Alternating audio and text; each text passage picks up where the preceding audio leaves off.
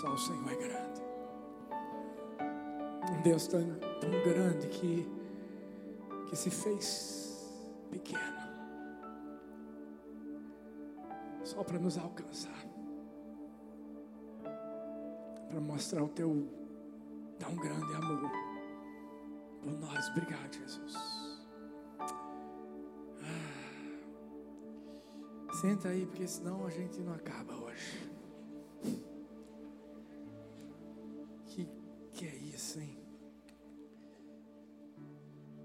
Deus.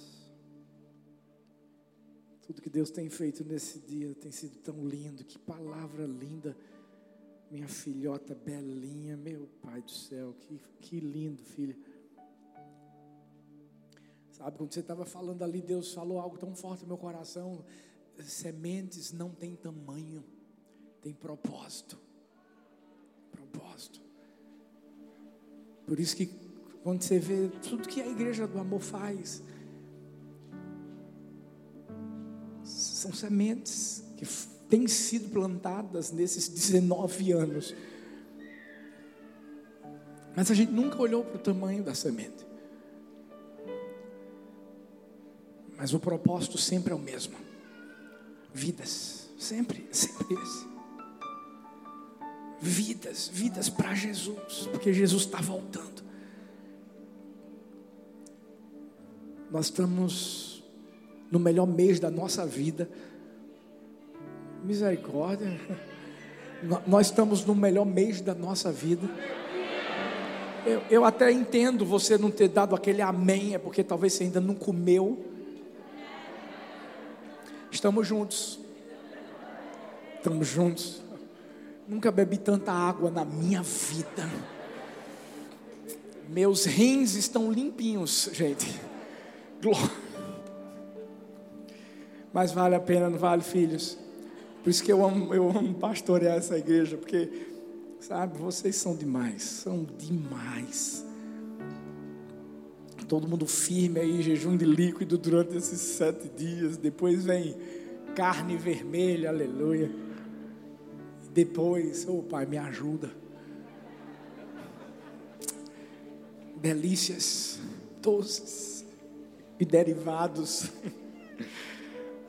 Mas serão os melhores 21 dias da nossa vida. Já estão sendo. Eu queria deixar uma indicação de um livro que eu vou falar uma coisa para vocês depois que eu li esse livro. Primeiro eu, eu comecei a dizer assim: eu tenho que me converter. De tão forte que esse livro é. Não sei quantos chegaram a ler o livro Por que tarda o pleno avivamento? de um avivalista chamado Leonard Ravenhill. Se você nunca leu, é um livro pequeno, mas ele é muito grande e profundo na, na, na lição que ele deixa para a nossa vida. Eu estou indicando esse livro porque, porque é, seria muito interessante que além de você estar fazendo esse jejum, lendo a Bíblia, buscando a Deus, vindo aos cultos, célula, etc., se você puder ler esse livro, vou te dizer uma coisa, com certeza, esse livro vai ser um instrumento para trazer um upgrade, para te elevar de nível de intimidade e de conhecimento de Deus. Está aqui a dica, tem lá na livraria e você pode então depois adquirir. Olha para a pessoa que está perto de você e diz assim: a culpa é minha. olha para outra e diz assim: a culpa é minha. Você deve estar pensando: o que foi que eu fiz de errado, né? Para a culpa ser minha. Mas se eu perguntasse aqui: quem aqui nunca se sentiu culpado por alguma coisa? Por algo que fez, que não fez, que disse, que não disse? Com certeza todo mundo iria levantar a sua mão. Eu acho que um dos piores sentimentos que você pode sentir na sua vida é o sentimento de culpa. Porque é aquele sentimento que faz você ficar pensando assim: uau, eu podia ter feito diferente. E o pior de tudo é que você não tem como voltar atrás.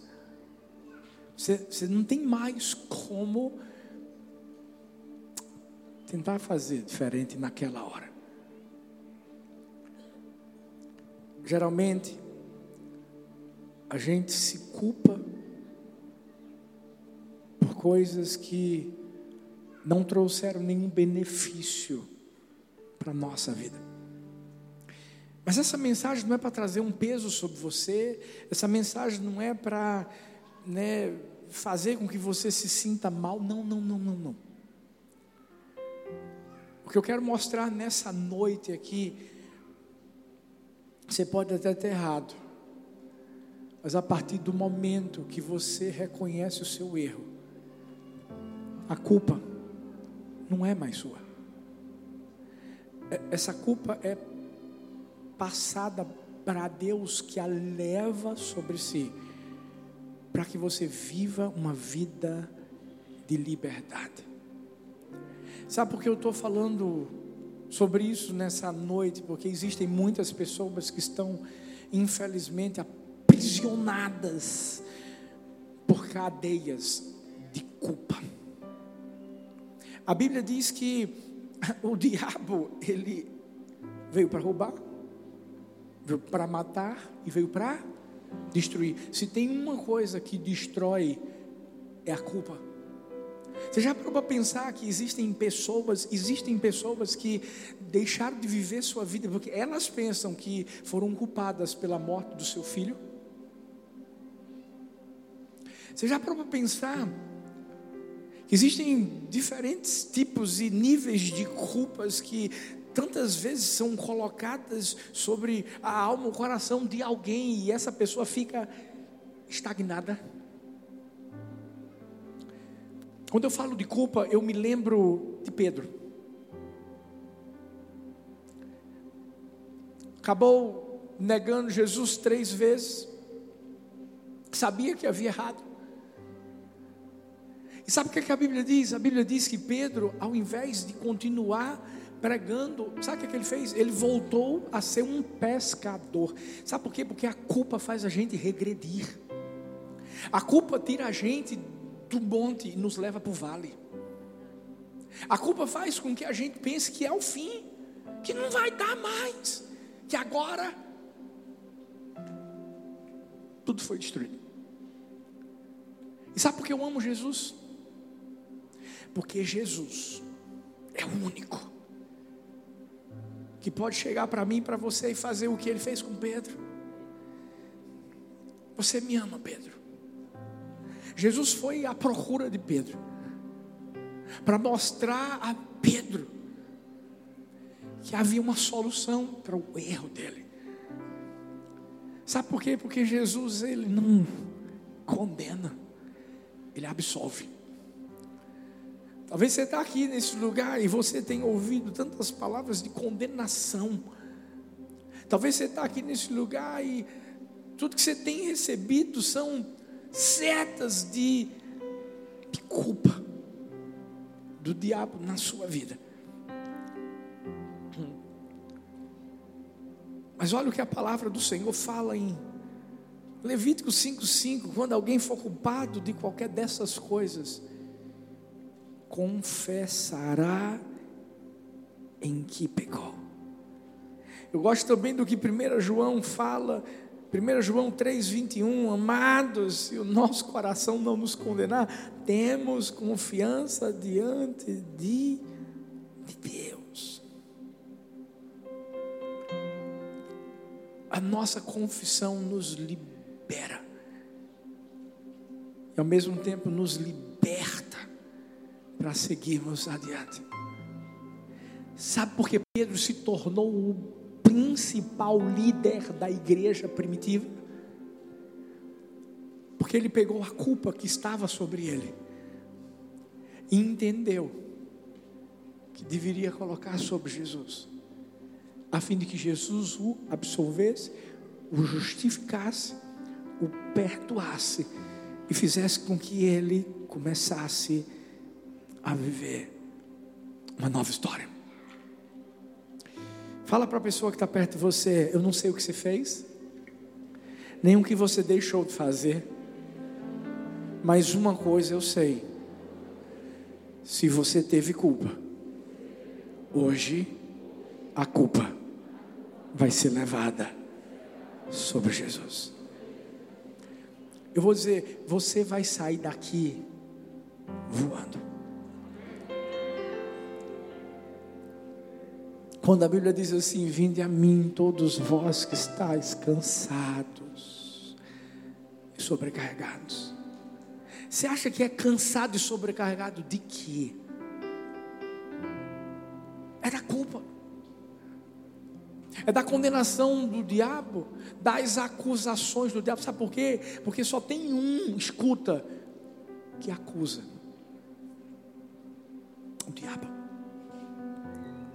Você sabe com quem eu e você temos que andar? Com quem absolve. Você sabe com quem eu e você temos que andar? Com quem justifica a nossa vida. Você quer ver se alguém está parecido com o diabo? Vê se essa pessoa é um acusador. Vê se essa pessoa é uma pessoa que está sempre apontando o dedo para você. O caráter, a natureza do diabo é essa. A Bíblia vai mostrar que, inicialmente no Éden, ele mostrou para Eva que havia alguma coisa boa. Ah, come aí essa, esse fruto proibido. Mas depois de tudo isso acontecer, qual foi o sentimento que veio sobre Eva e Adão? Culpa. Que foi colocado por quê? Pelo próprio diabo, porque foi o diabo que os, os tentou. Mas quando a gente sabe o que Jesus fez por nós, por isso que a gente está ceando hoje o que Jesus realizou por nós na cruz do Calvário, porque Ele realizou. Ei, esse título da mensagem, a culpa é minha, se torna, a culpa não é sua. Porque não está mais sobre você. Jesus já trouxe perdão sobre sua vida. A partir do momento que você se coloca dentro do Senhor Jesus para entender quem você é, quem Ele é, o que Ele fez e o que Ele pode fazer por você e que você reconhece. Por isso que Isaías, Isaías, olha para o Senhor e diz assim: Eu sou um homem de lábios impuros, eu habito no meio de um povo de lábios impuros. Mas sabe o que, é que Deus fez naquele momento? O anjo foi e, e, e tocou nos lábios de Isaías para dizer assim: Eu sei quem você é, mas eu sei quem você pode se tornar. A partir de agora você vai ser um profeta.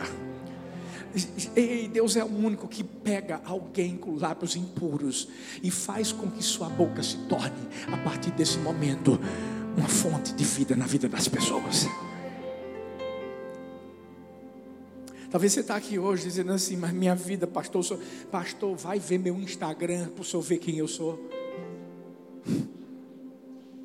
Hum, não preciso. Porque Deus já conhece você. E o melhor de tudo, sabe o que é? É que Ele não desiste da sua vida. Você está aqui por causa disso. O melhor de tudo, sabe o que é? É porque ele não está aqui para te condenar, para dizer assim: olha, tem um Instagram, não. Ele está aqui para dizer assim: filho, filha, olha para a cruz.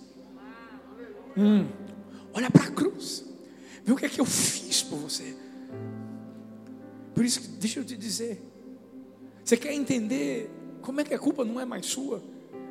Se livre da conformidade.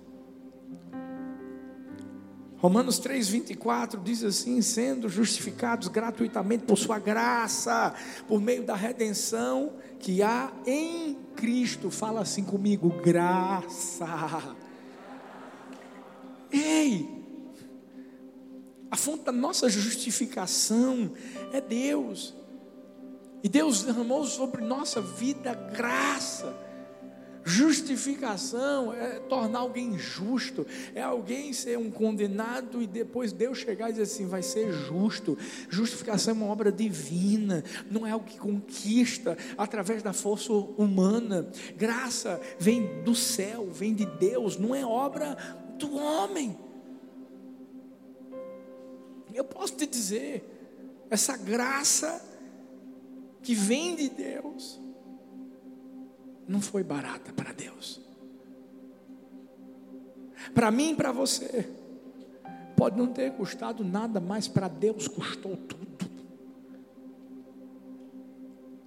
Você acha que é esse sentimento de culpa que Deus quer que você tenha na sua vida? Jamais. Você sabe por quê? Porque quando Ele enviou o seu filho Jesus, Ele enviou justamente para tirar o peso do pecado, o peso da condenação e trazer sobre nós o peso da graça. Ah, esse jugo é o que ele derrama sobre mim, sobre você. É esse fardo que ele troca e que coloca sobre a nossa nossa vida. Sabe, não foi a cruz que tornou o coração de Deus favorável a nós, foi o coração terno de Deus que providenciou a cruz. Esse sacrifício que Jesus realizou por nós, lá no Calvário, não foi a causa da, da graça, foi o resultado. Isso custou um preço. É algo que ninguém pode conquistar com aquilo que se faz, ninguém pode merecer. Não. Você sabe o que, é que o mundo quer que a gente acredite? Nada disso existiu. Sabe quando existem pessoas que dizem assim: ah, o cara matou não sei quantos, e agora quer dizer que é crente?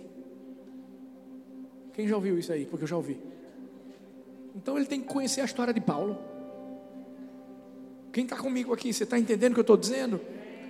Deixa eu te dizer uma coisa: a pessoa errou, vai pagar pelo preço que, do erro, mas deixa eu te dizer, ei, Deus pode escrever uma nova história na vida dessa pessoa. E eu vou te dizer uma coisa: Deus pode, Deus pode te surpreender. Porque eu conheço Deus que pega as coisas loucas do mundo para envergonhar aquelas que se acham sábias. Eu conheço um Deus, gente, que confunde o sábio, o inteligente, só para mostrar que quando Ele escolhe, é Ele que escolhe. Eu, começo, eu começo a pensar na hora em que, que Ananias tem um sonho com Paulo, que Deus manda ele ir lá na casa dele, para ver Paulo para orar por ele, porque Paulo estava o quê? Cego. Num sonho, ele diz assim: Não, não, não, esse cara matava os cristãos. Como é que eu posso ir e orar esse cara está enganando? A resposta do Senhor é a melhor. Ele vai ser um instrumento nas minhas mãos. Sabe por quê? Porque Deus faz isso, Deus pega a nossa culpa, os erros do passado, tudo que a gente viveu lá atrás, sabe o que Ele faz? ele apaga. Ele joga no mar do esquecimento e o melhor de tudo, ele não fica tentando pescar de volta.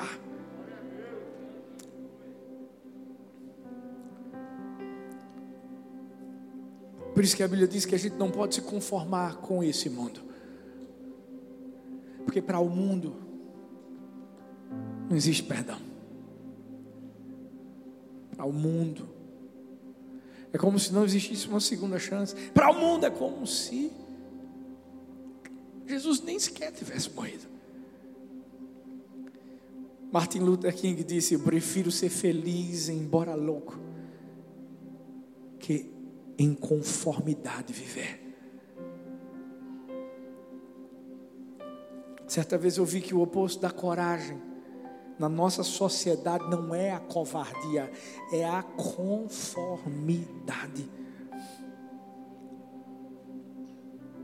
Se tem algo que a gente não pode fazer é se conformar com a culpa que o diabo tenta colocar sobre a nossa vida. Não importa quem você foi. Eu fico imaginando se cada um pudesse dar um testemunho aqui e falando da sua vida regressa. Eu acho, eu acho que muita gente ia se esconder. Sabe por quê? Porque o seu passado te envergonha. Mas o melhor de tudo é que Deus não veio para expor o nosso passado. Deus veio para mostrar como seria o nosso futuro. Quando, quando Jesus veio, ele, ele veio para dizer assim: vou passar a borracha, eu vou passar o meu sangue, e eu vou jogar lá para trás o que, tá, o que vai ficar para trás. Agora se prepara, filho, porque a partir de agora você vai viver o que você nunca viveu antes, porque agora você vai viver comigo. Os meus sonhos serão os seus sonhos, o propósito do meu coração será o meu propósito, as promessas que eu tenho para você vão se tornar realidade. Vi a história de um rei que decidiu colocar uma grande pedra no meio do, de um caminho, uma estrada.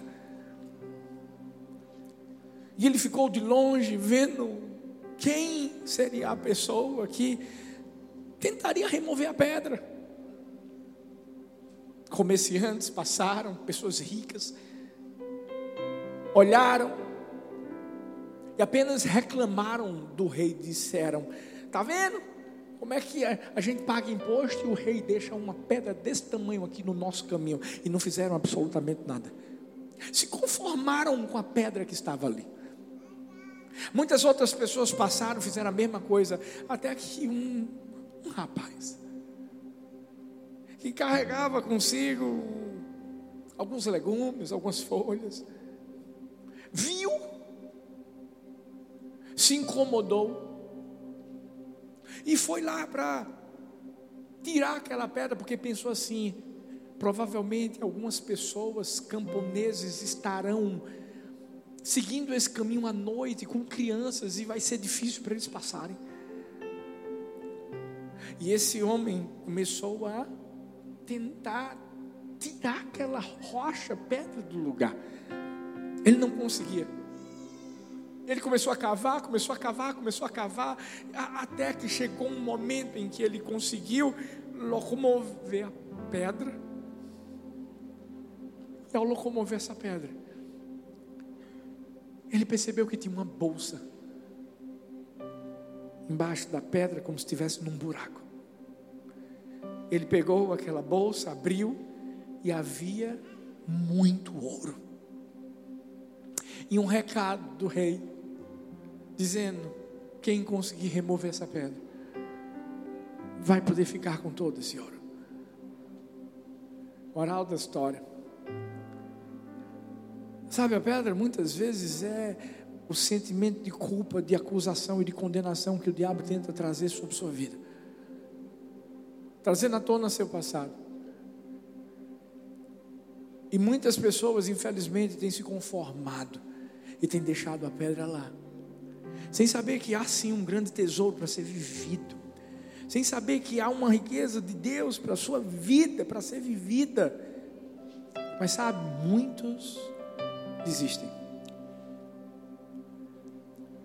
Você sabia que, inclusive, pesquisas apontam que existem pessoas que se tornam depressivas, pessoas que entram no vício das drogas, pessoas que acabam com sua vida, sabe por, por causa de quê? Por causa da culpa, porque se conformam com ela.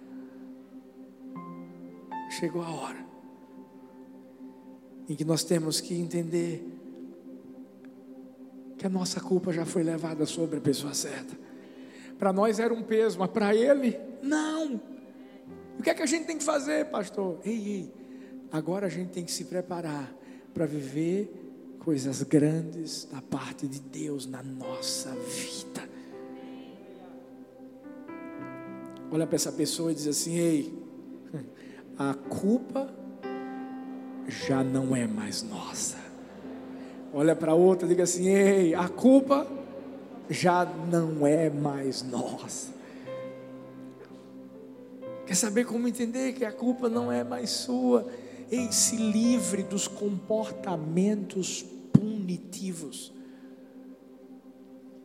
Juízes 6, 15, 16 diz assim: Ah, Senhor, respondeu Gideão como posso libertar Israel? Meu clã é o menos importante de Manassés e eu sou o menor da minha família.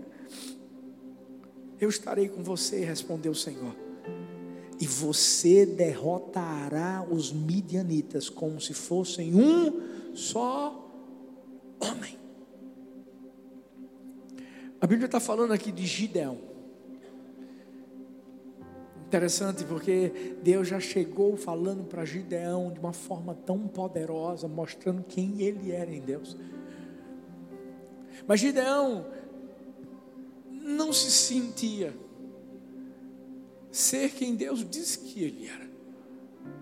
É como se ele carregasse uma culpa dentro do seu coração, porque é isso que acontece, sabe? O diabo tenta sempre minimizar. O diabo sempre tenta nos colocar para baixo para que a gente não se veja como filho de Deus, como filha de Deus. Para que a gente se veja aquém do que nós somos. Gideão começou a dizer assim: a minha família é pobre. O interessante é que você sabe quantos servos ajudavam Gideão naquela época? Dez servos. Muitas vezes Deus tem feito algo tão grande na nossa vida. Mas o diabo, através da culpa, desse sentimento demoníaco, maligno, tenta fazer com que a gente não consiga enxergar aquilo que Deus tem sido feito dentro de nós e através de nós. Deus estava preparando Gideão para ser um grande líder. Mas para Gideão, Gideão era um coitado. Você já parou para pensar que Deus nos fez a sua imagem e semelhança? Você já parou para pensar que eu e você temos as digitais de Deus em, mim, em você, em nós? E o que é que o diabo tenta fazer? Ah, não. Você não. Eu não estou falando de um sentimento de orgulho, de você achar que é demais, que é prepotente, mas quantas vezes o Senhor não tem trazido favor sobre sua vida, tem abençoado o seu coração, e o que é que vem na mente? Meu Deus, não, não, não,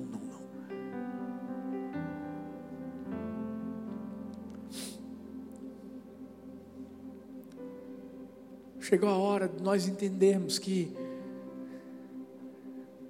se é Deus que está falando, se é Deus que está liberando uma palavra, e eu vou te dizer uma coisa: eu amo Jesus por isso, porque Deus sempre libera palavras proféticas e que nos impulsionam para vivermos o que Ele tem dentro do coração dele para a nossa vida. Deus é esse Pai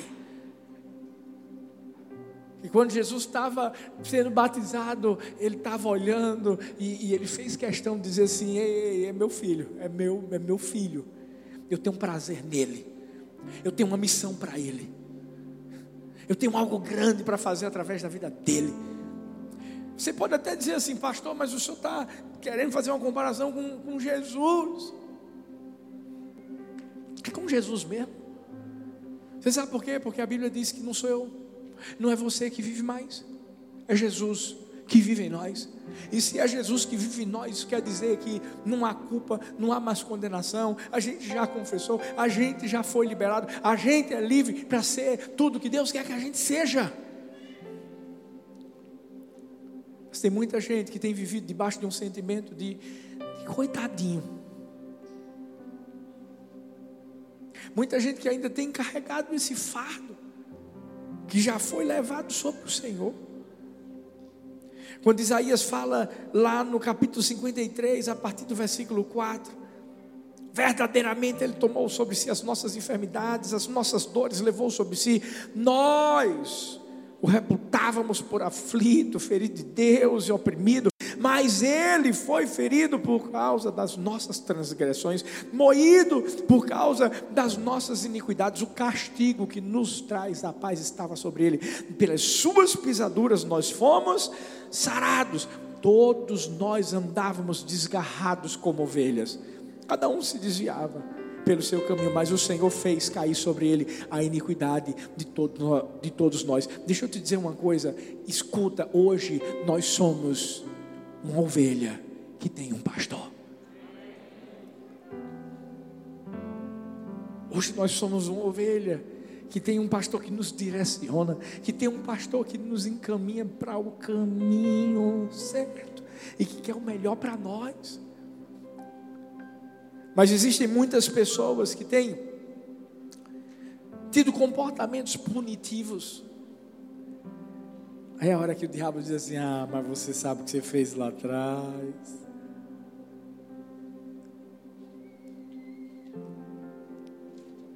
A Bíblia diz que Jesus, certa vez, recebeu homens que acusavam uma mulher que foi pega em adultério.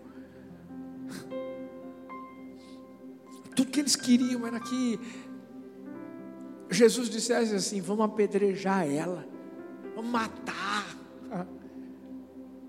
Porque a lei de Moisés diz que é assim que tem que ser feito.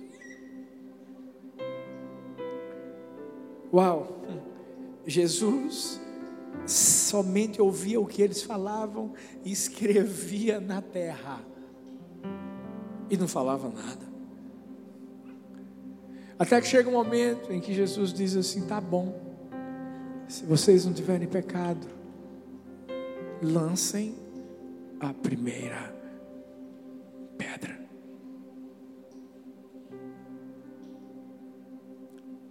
Aqueles homens saíram, você conhece a história. Só ficou Jesus e aquela mulher, e eu, eu confesso que aquela mulher devia estar pensando assim: e agora? O que é que vai acontecer? Todo mundo saiu. Porque Jesus era o único que podia pegar uma pedra e jogar na cabeça daquela mulher. Mas eu vou te dizer uma coisa: Jesus não é uma pedra que mata, Jesus é a pedra que dá vida. Quando a Bíblia diz assim, Pedro, sobre esta pedra eu edificarei a minha igreja, e as portas do inferno não prevalecerão contra ela. Ei! Jesus estava falando dele. Jesus estava falando do seu caráter. Jesus estava falando como que a igreja tem que se comportar. Nós não matamos, nós levamos vida. Isso é igreja.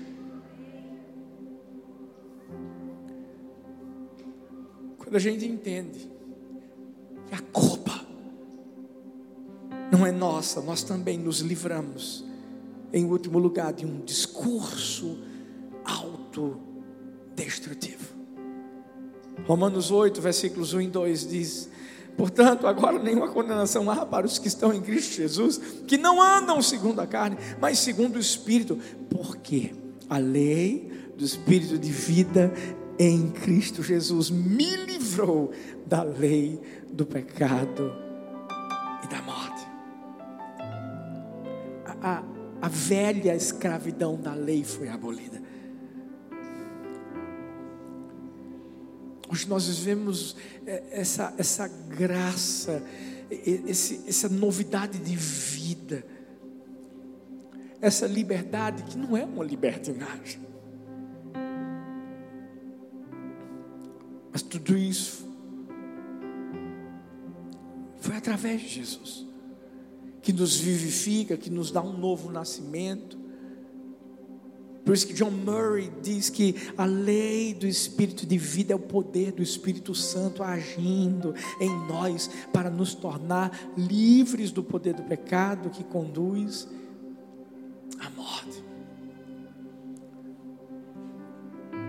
seria um discurso autodestrutivo?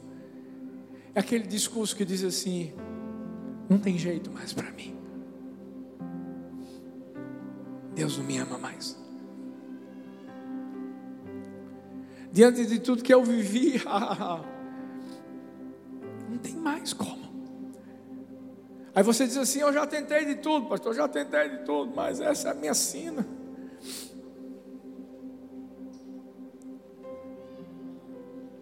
Justamente nessa hora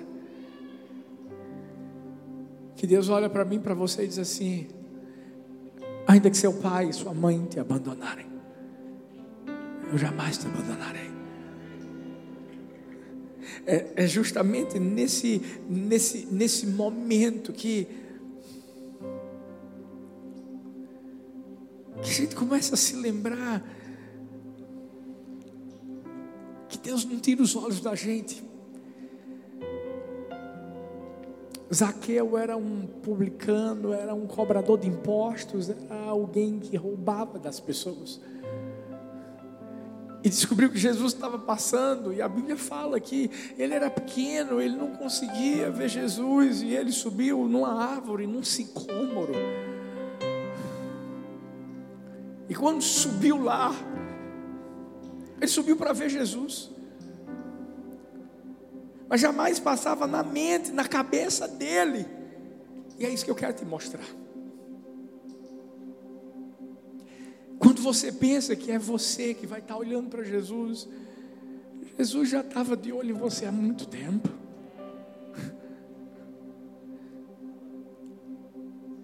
E qual foi o discurso de Jesus? Foi um discurso de destruição? Zaqueu, cabra safado. Não. Zaqueu, desce depressa. Porque hoje eu vou para a tua casa, Zaqueu.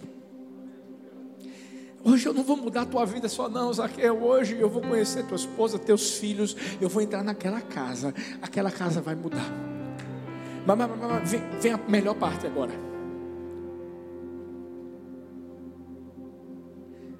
Jesus não precisou nem chegar lá. Porque quando Jesus disse, oh, eu, eu, eu vou para a tua casa, Zaqueu já foi logo dizendo assim: é o seguinte, se eu, eu roubei, eu vou restituir, eu, eu, dou, eu dou em dobro, eu dou, eu dou o que o senhor quiser. Porque quando a gente entende que Jesus veio para dar vida e vida em abundância, isso quer dizer que essas são as palavras dele. É, isso quer dizer que essa é a essência dele. Zaqueu precisou fazer alguma coisa, gente, para receber um elogio para. Não! Porque não é o que a gente faz. Há uma história interessante sobre Martinho Lutero. Não sei se você sabe como é que ele se converteu. Ele estava numa floresta, gente. E nessa floresta, de repente, o tempo mudou e começou a chover, uma tempestade enorme, raios, trovões, e ele disse assim: Eu não vou conseguir chegar na minha casa, eu vou morrer.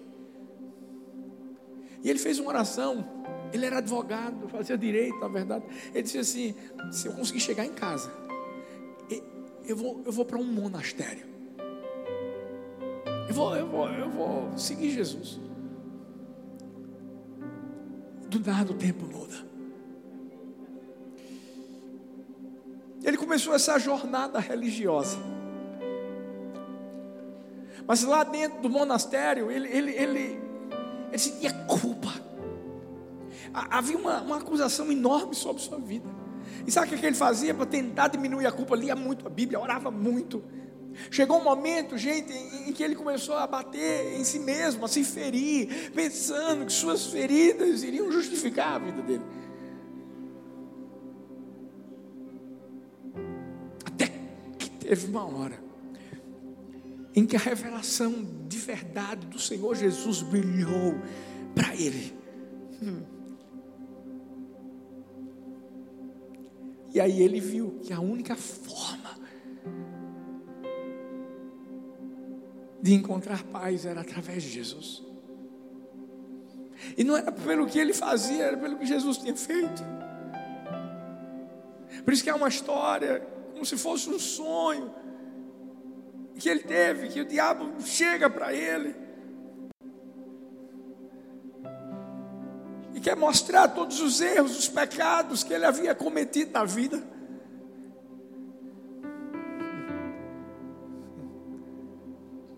E o diabo disse: Ó, oh, Martinho Lutero fez isso aqui, ó. Estava diante de Deus. E Martinho fez isso, isso, isso, isso. Ó, oh, Martinho Lutero fez isso aqui também, ó, oh, aqui, ó. Fez, fiz. Mas chega, chega uma hora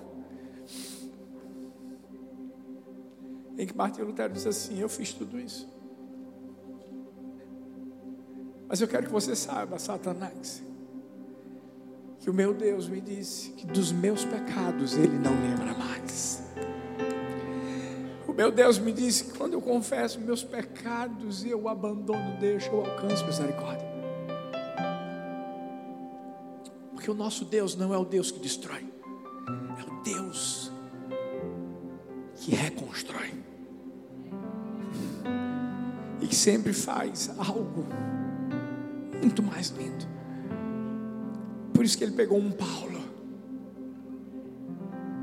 Por isso que ele pegou um Pedro. Por isso que ele pegou um Arthur. Por isso que ele pegou um João. Por isso que ele pegou sua vida. Não para você viver debaixo da culpa, mas para você viver debaixo da absolvição graça do Senhor Jesus. Não sai desse lugar em nome de Jesus, acreditando nas mentiras que o diabo tenta trazer sobre sua alma. Não saia desse lugar carregando um peso que você sabe que você não tem que carregar mais, porque já está sobre Deus. Sai desse lugar. Vivendo em paz.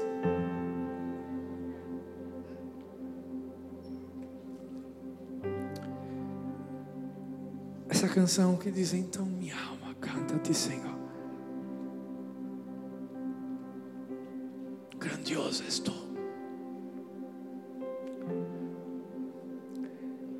Eu quero que você saia hoje com uma canção de alegria na sua alma. Eu quero que você saia daqui dizendo assim: Satanás, você perdeu. Primeiro, porque ele também é mentiroso. E eu quero encerrar dessa forma. Levanta aí do seu lugar. Ele é mentiroso. Ele é o pai da mentira.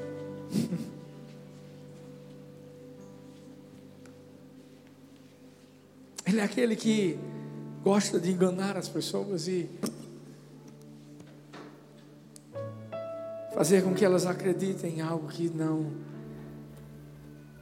não aconteceu. Eu posso falar uma coisa para você, boa parte das acusações que o diabo talvez tente fazer contra a sua vida são mentiras. Eu me lembro uma vez aqui,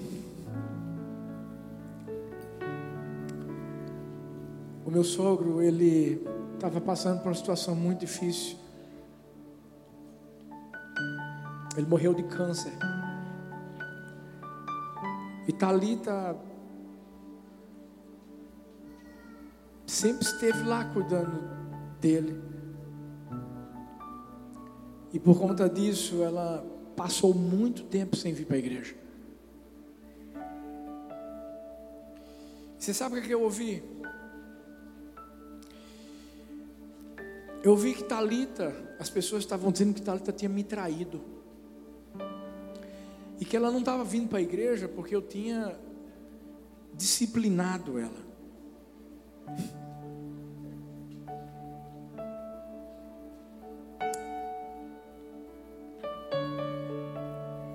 Eu sou uma pessoa que eu não preciso dar resposta para ninguém. Porque eu sei quem dá a resposta para mim. Eu sei.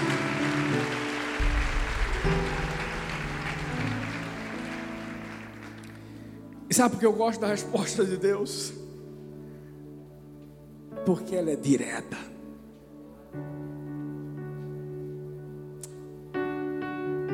eu não carrego em minha vida culpa. Eu não carrego em minha vida condenação. Eu sou livre. Livre. obviamente, filhos, que se tem uma coisa que eu odeio é o diabo e o pecado. E quem me conhece há 19 anos sabe que eu não aliso para ninguém. Agora,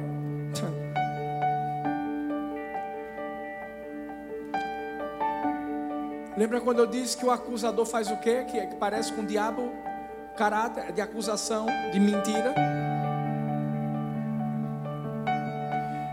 Olha o acusado, olha o acusador tire suas conclusões. Eu só estou aqui para dizer uma coisa para você: a culpa não é minha. E o melhor de tudo é que essa resposta já foi dada pelo céu. Feche seus olhos.